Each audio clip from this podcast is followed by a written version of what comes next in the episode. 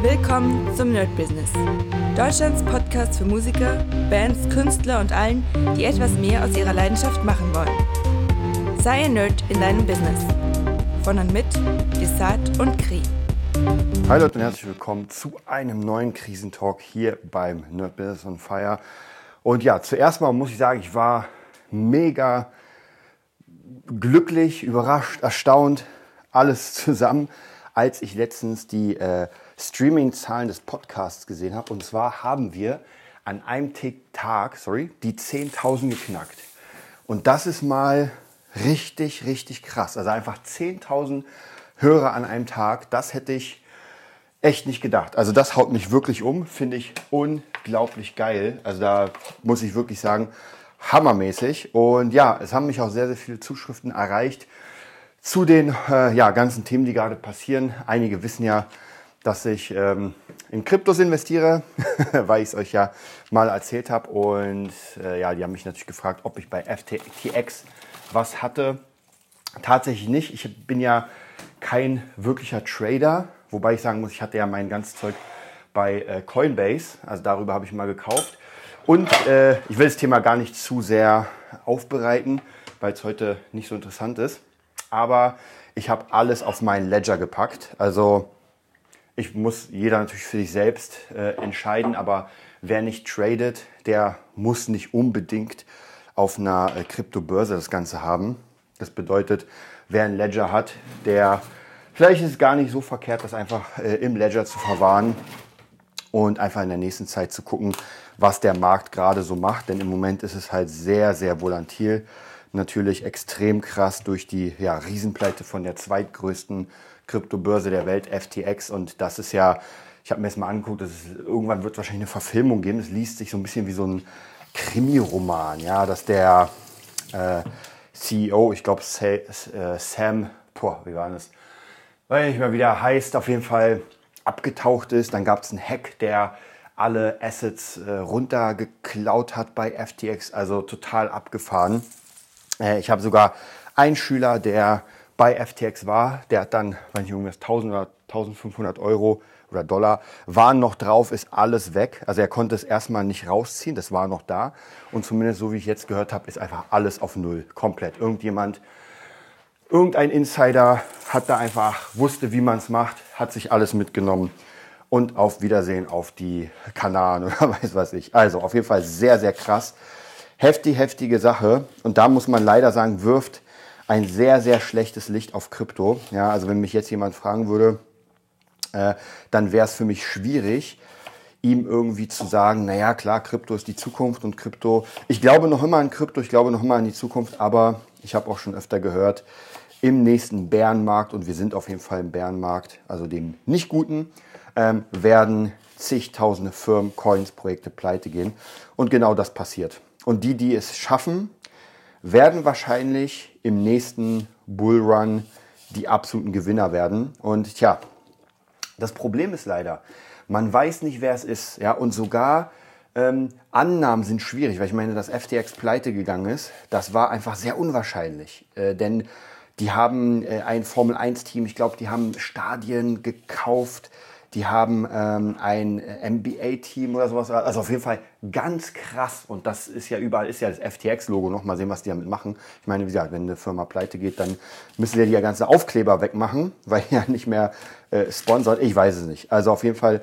Und das hätte wahrscheinlich wirklich, wirklich keiner, keiner Anfang der Woche gedacht, dass das passiert. Auch genau das gleiche mit Terra Luna vor, ich glaube, ein, zwei Monaten.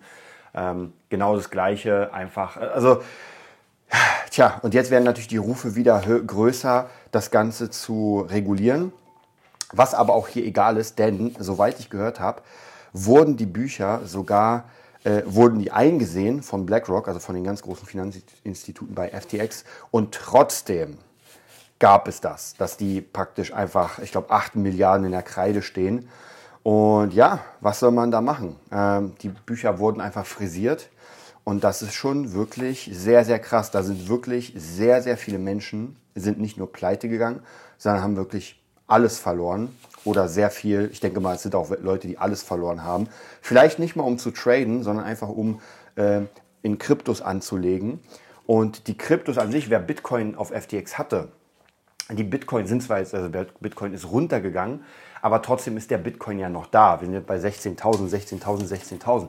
Der Unterschied ist, wenn ich auf eine Börse gar nicht mehr raufkomme, um meine Assets mir rauszuholen, und das ist mir ja, ihr könnt euch vielleicht noch erinnern, vor, ich glaube, drei oder vier Jahren ist das mir ja bei, beim BitClub passiert, dass einfach äh, das Ganze als großer Scam aufgeflogen ist und alles, was ich drauf hatte, weg war, weil not your keys, not your coins.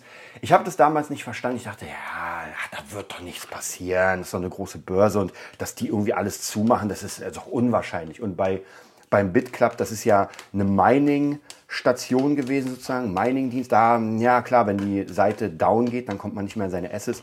Aber ich dachte, bei Börsen wird das natürlich nicht passieren. Tja, Pustekuchen, ist genauso passiert. Alles weg für manche Leute. Und das ist natürlich schon sehr, sehr, sehr heftig.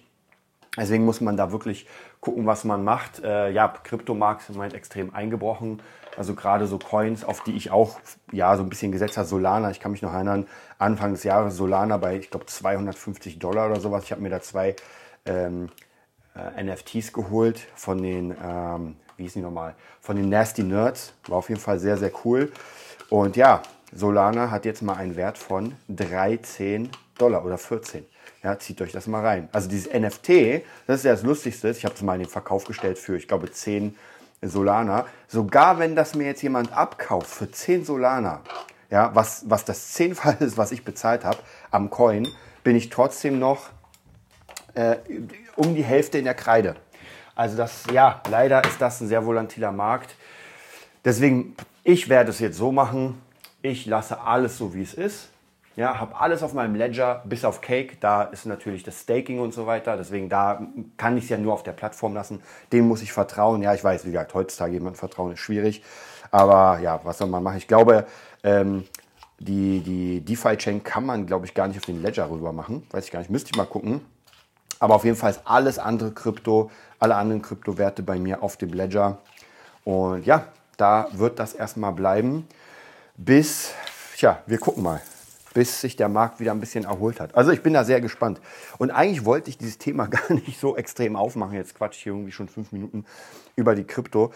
Aber ich habe mich einfach in letzter Zeit so sehr informiert. Es war wirklich wie so ein spannender Krimi. Ich habe sogar live Sachen angeguckt, wo wirklich... Ähm, FTX und der FTT-Token dann sozusagen pleite gegangen sind, man gesehen hat, dass das alles abverkauft wird, so ein bisschen wie bei Luna, dass man sieht von 150 Dollar auf 50 Dollar, auf 30, auf 20, auf 10 und man sagt, Alter, was ist hier los? Dann auf 1 Dollar und dann ging das stückchenweise so, dass der, glaube ich, jetzt 0,000 irgendwas. Also das wird wahrscheinlich niemals wieder, glaube ich jedenfalls nicht über einen Dollar kommen und das ist schon echt krass. Also auch da wurde, ähm, wurden Werte vernichtet, das glaubt man nicht. Und bei FTX ist glaube ich, noch krasser, weil soweit ich gehört habe, haben da auch relativ viele Stars und wirklich wohlhabende Leute investiert, weil das ist ja wirklich eine richtig, richtig, richtig dicke Börse. Also richtig dick. Nicht nur dick, sondern richtig dick. Gesagt, die zweitgrößte Kryptobörse. Also einfach nur dick. Ja, dann kommen wir mal zu euren Fragen.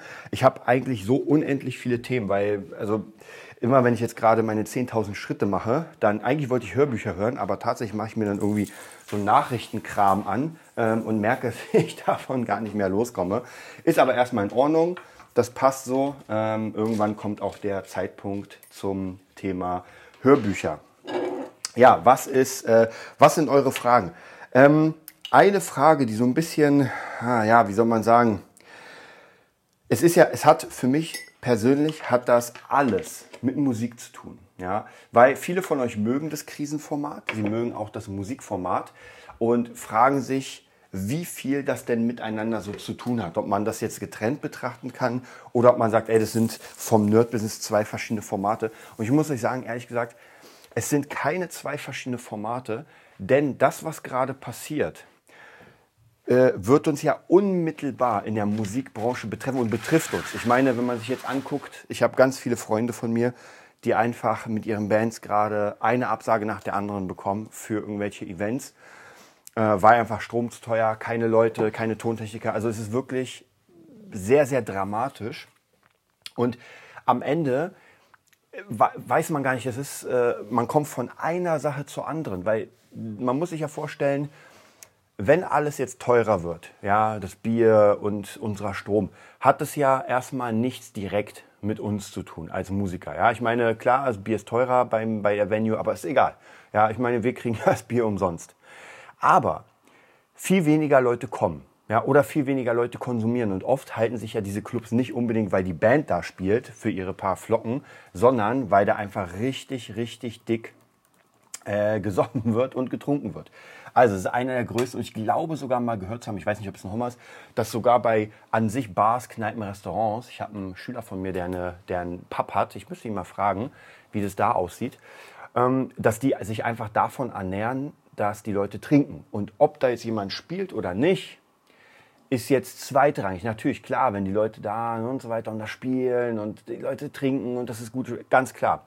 Und jetzt kommt das nächste. Wenn gerade die Energie so teuer wird und nichts oder viel weniger produziert wird, dann verlieren die Leute natürlich ihre Jobs. Und wir haben das jetzt gerade, und zwar bei Facebook werden, glaube ich, 110.000 Leute gefeuert. Also wird, werden Stellen abgebaut. Äh, und bei Amazon jetzt auch, habe ich auch gehört. So, was bedeutet das? Die Leute haben keinen Job, können sich das Bier nicht mehr leisten und kommen dann nicht zum Gig.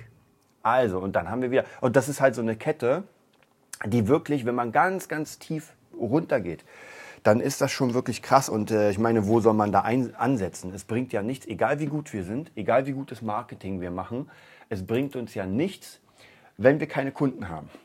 Ich glaube schon, dass die ganz Großen, ja, wir reden jetzt von Rammstein und so weiter, da wird das auf jeden Fall noch immer sehr, sehr gut funktionieren, gar keine Frage. Aber bei den etwas kleineren, also vielleicht bei uns, da wird das schon wieder viel, viel schwieriger. So, da habt ihr mitbekommen, dass jemand geklingelt hat. Jetzt bin ich wieder bei euch. Und ich wollte aber unbedingt noch den Satz zu Ende sprechen, und zwar mit den ganz Großen, dass das hundertprozentig funktionieren wird. Aber ich glaube, bei uns ähm, im kleineren Sektor wird das schon schwierig. Also ähm, das ist eigentlich immer so, dass die ganz Großen meistens überleben werden und darunter wird es dann immer dünner, immer dünner, immer dünner. Wie gesagt, für die Rolling Stones, für ähm, Rammstein, für Guns Roses und weiß ich für Machine Gun Kelly, da wird immer Kohle da sein. Ja, also das müsste schon wirklich äh, was sehr Krasses passieren, dass da irgendwie dann die Leute wirklich sagen so, okay, jetzt können wir uns gar nichts mehr leisten. Aber ich meine, für die kleineren Leute wie uns dann, ja, das ist schon ein bisschen schwieriger. Also wir werden sehen, wohin die Reise dann führt. Da bin ich auch einfach sehr gespannt, weil ich da wirklich gar keine Ahnung habe im Moment merke ich, dass, äh, dass das alles so ein bisschen runtergefahren wird. Und ich glaube auch ehrlich gesagt, dass wir noch nicht mal ansatzweise das spüren, was kommen wird.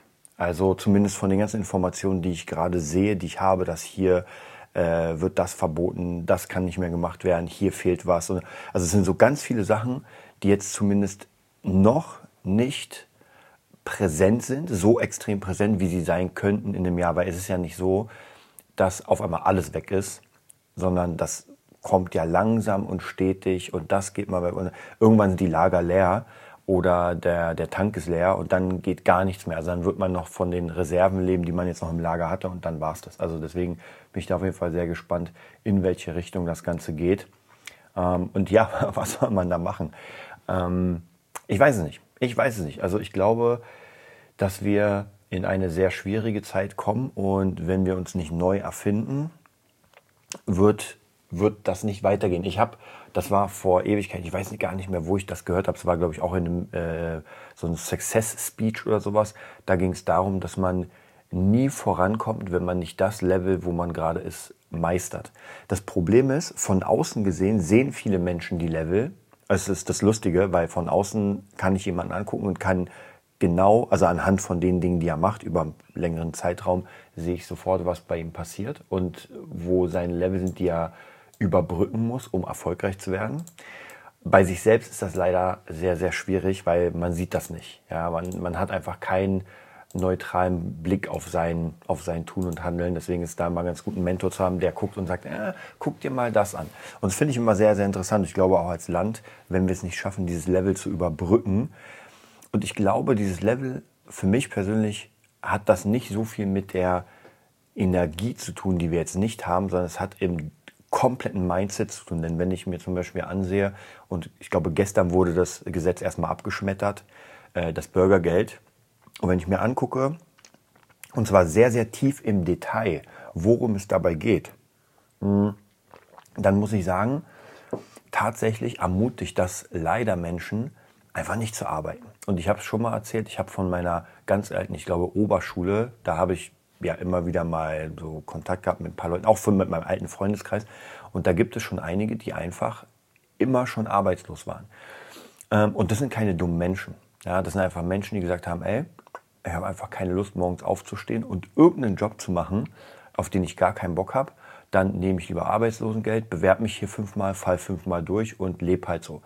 Die Frage ist, ob das ein interessantes Modell ist, um zu leben. Ja, also ich könnte das nicht.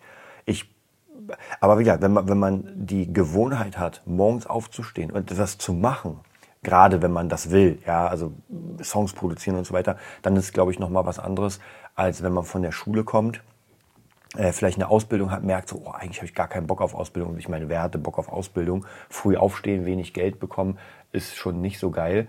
Und wenn man dann keinen Arbeitsplatz findet, sondern erstmal am Hartz IV ist und merkt so, okay, ich kriege jetzt Geld, ohne dass ich arbeiten muss. Und es ist ja wirklich so, ob man damit leben kann oder nicht, ist jetzt erstmal zweitrangig, aber man kriegt Geld, um einfach da zu sein. Und umso mehr die Anreize da sind, dass ich Geld kriege, um nur da zu sein und nichts zu machen, ja, umso mehr sagt man sich dann, ey, weißt du, ich, dann nehme ich einfach das Geld. Und, und es gibt ja auch Leute, die sagen, ich nehme das Geld und baue meine Firma währenddessen auf. Das finde ich völlig in Ordnung. Ja, weil das ist jemand, der einfach die Zeit braucht, um etwas aufzubauen. Ja, ob es dann klappt oder nicht, ist nochmal eine andere Frage. Aber der ist nicht untätig. Aber leider habe ich gerade auch sehr viele Berichte gesehen zum Thema Langzeitarbeitslose, für die es gar nicht möglich wäre, einen normalen Job zu machen. Weil wir denken uns ja oft, also als Arbeitende, naja, schick dich doch mal einfach arbeiten, ist egal was. Ja, das funktioniert leider nicht.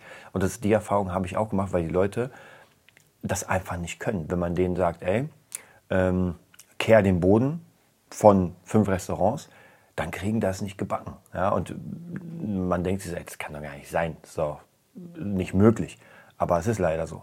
Die können nicht den Boden kehren. Die können weder äh, die Disziplin aufbringen, noch können sie wirklich aufstehen und äh, da sein. Also die sind einfach nur noch da.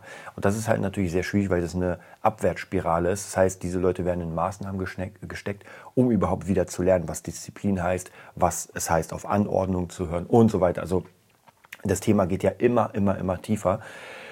Und ich glaube schon, dass wenn man, äh, das ist, wie gesagt, das ist halt sehr, sehr schwierig, weil da stecke ich auch gar nicht so sehr drinne. Vielleicht ist es ja auch gar nicht möglich zu sagen, naja, jemand, der ähm, Arbeit verweigert, der kriegt halt kein Geld. Nur leider kenne ich einige, die Arbeit verweigern und trotzdem das Geld kriegen, weil sie halt alle Tipps kennen beim Jobcenter, um da irgendwie doch durchzufleuchten. Ja, ist auch schon wieder kreativ, muss ich sagen aber ist halt nicht gut, weil dadurch geht unglaublich viel Kohle verloren.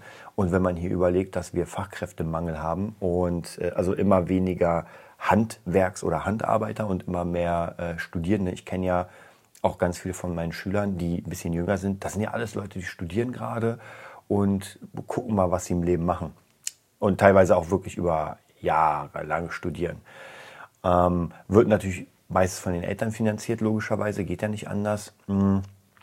Aber weiß nicht, da, dadurch lernt man halt nicht diese Disziplin, um wirklich etwas zu machen. Und hier geht es gar nicht darum, irgendwie ein Riesenunternehmen aufzubauen, sondern einfach aus seinem Leben etwas zu machen, einfach straight. Also ich glaube, das wird eine, eine Sache sein, dieses Level müssen wir, über dieses Level müssen wir steigen, um dann demnächst einfach wieder zu wachsen, wieder so ein, keine Ahnung, die goldenen Zwanziger zu haben, sage ich mal, ähm, um dann wieder einfach mit, mit ich, ich weiß nicht, also ich habe mehrere Berichte auch gesehen in der Zeit, dass man sagt, Deutschland wird auf gar keinen Fall ähm, ein reines Agrarland, wo man sagt, ey, wir haben unsere eigenen Kartoffeln, wir haben unsere eigenen Schuhe, wir haben alles eigen und können uns selbst versorgen. Das wird wahrscheinlich nicht passieren. Wir werden immer abhängig bleiben von verschiedenen Lieferanten für verschiedene Sachen. Ist ja klar, wenn wir in Deutschland, nehmen wir mal an, einfach im Boden kein Öl haben, dann kriegen wir das Öl nicht her. Ganz einfach. Also wir müssen es kaufen. Und dann kommt man immer in, Abhängigkeiten. Nur die Frage ist halt, ob wir alles von einer Person beziehen oder es aufteilen und sagen, naja, wenn der uns das nicht liefert, dann nehmen wir das. Das ist halt immer so ein bisschen Pokern. Ja, also das muss man auch nochmal so ein bisschen gucken. Ich sage ja, dieses Thema ist extrem weitreichend und da könnte, oder was heißt mal, könnte, es gibt ja Vorträge, die stundenlang darüber gehen. Am Ende gibt es aber irgendwie keine Lösung. Man hat oft zwei Parteien, äh, die eine Partei, die dafür ist, die eine dagegen und irgendwie gefühlt, ähm, ja, passiert nichts wirklich. Ja, man sieht das ja gerade an den Gesetzen, die vorgebracht werden und teilweise das wird abgeschmettert, hier wird, also man, man findet nicht den richtigen Weg, wo alle wirklich sagen, auch die Opposition, wo man sagt, ey Leute, wir müssen das zusammen wuppen und wir haben einen Plan. Die Details kann man noch ein bisschen aussprechen, aber wir haben zusammen einen Plan, wie man es macht. Und solange wir das nicht haben, diese Einigkeit im Gesamten, glaube ich, wird das sehr, sehr schwierig. Ja, das war es heute von meinem kleinen Krisentalk. Ähm, ja, ich könnte da stundenlang drüber reden, aber ich muss auch ein bisschen arbeiten. Ich wünsche euch trotzdem einen mega geilen Tag. Ich weiß gar nicht, wann ich es hochlade und bis bald. Das war die neueste Folge vom Nerd Business Podcast. Wir hoffen, es hat dir gefallen und bitten dich darum, uns eine 5-Sterne-Bewertung bei iTunes zu geben. Vier Sterne werden bei iTunes schon abgestraft. Also gib dem Podcast bitte die 5-Sterne-Bewertung und teile uns auf Facebook, Instagram und schicke ihn an deine Freunde. Wir leben davon, dass du uns hilfst, unsere Message zu verbreiten. Wir danken dir vom ganzen Herzen dafür. Abonnier den Podcast Teile ihn mit deinen Freunden und wir hören uns in der nächsten Folge, wenn es wieder heißt, bist du ein Nerd in deinem Business? Nerd Business.